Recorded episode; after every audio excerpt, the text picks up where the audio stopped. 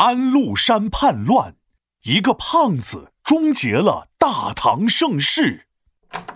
哦，哎，你不是去找刘子豪了吗？怎么这么早就回来了？哎呀，别提了，咋的了？哎，刘子豪他干妈突然病了，他去看他干妈去了，所以临时取消了我们今天的聚会。哦，这刘子豪还真是个懂事儿的孩子。哎，对了，皮蛋龙。你说是不是小孩子都有干妈呀？为什么我没有呢？不然过年就能多拿一份红包了。呃，虽然你没干妈，但是如果你想认我当干爹，我还是可以勉强答应的。哼，又占我便宜。哎呀，开个玩笑嘛。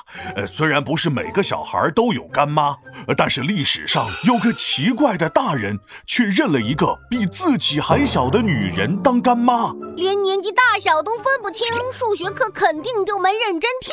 这个人认年纪比自己小的女人当干妈，不是因为笨，而是因为聪明过了头。这这这个人到底是谁呀？你越说我越好奇。他就是让唐朝大乱的边镇大臣安禄山啊！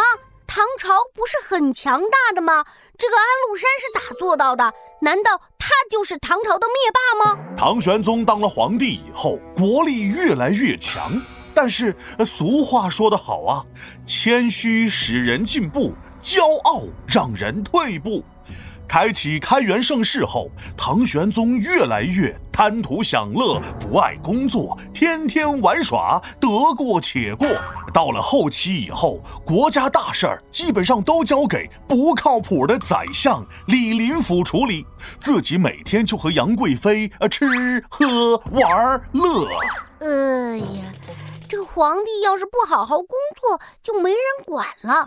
不像我，妈妈管我，爸爸管我，老师管我，连王静静都管我。有时候连皮大龙你也要管我，那是对你好。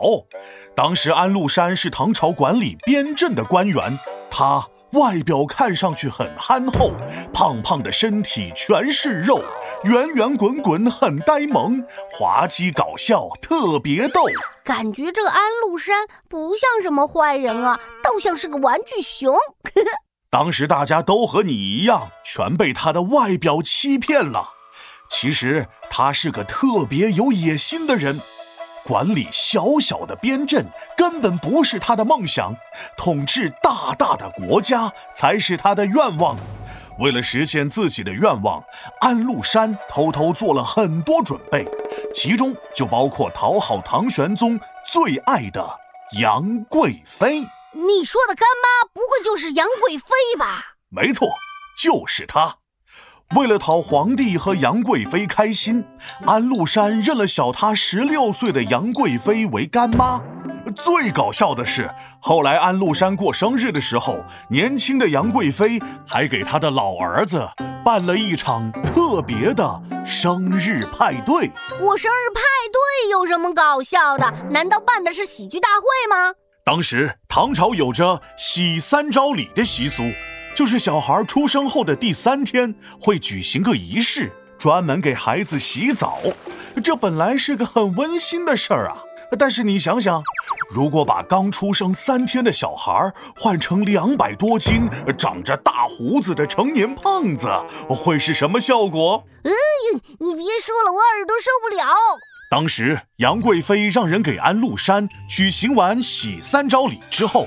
还用漂亮的布做成了一个大襁褓，把安禄山像个婴儿裹起来，各种玩具摆一排，推着小车四处转。皇帝听了都赶过来。唐玄宗看到安禄山这个样子以后，被逗的是哈哈大笑啊，赏赐了不少宝物。就这样，安禄山越来越讨皇帝和杨贵妃的喜欢，势力也暗中增长。越来越快，李林甫是嘴巴甜，内心坏。我看这个安禄山就是外表老实，内心狡猾。当时李林甫为了打压朝廷里的官员，宁愿边镇的安禄山势力变强大。后来，终于有一天，安禄山势力足够大的时候，起兵造反，唐玄宗也被迫逃离了京城长安。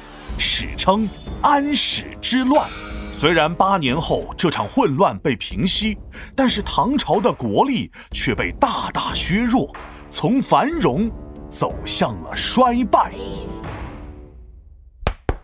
皮大龙敲黑板，历史原来这么简单。安禄山他特别胖，外表忠厚老实样，其实野心无限大，想当皇帝来称霸。最后起兵造了反，唐朝国运长变短。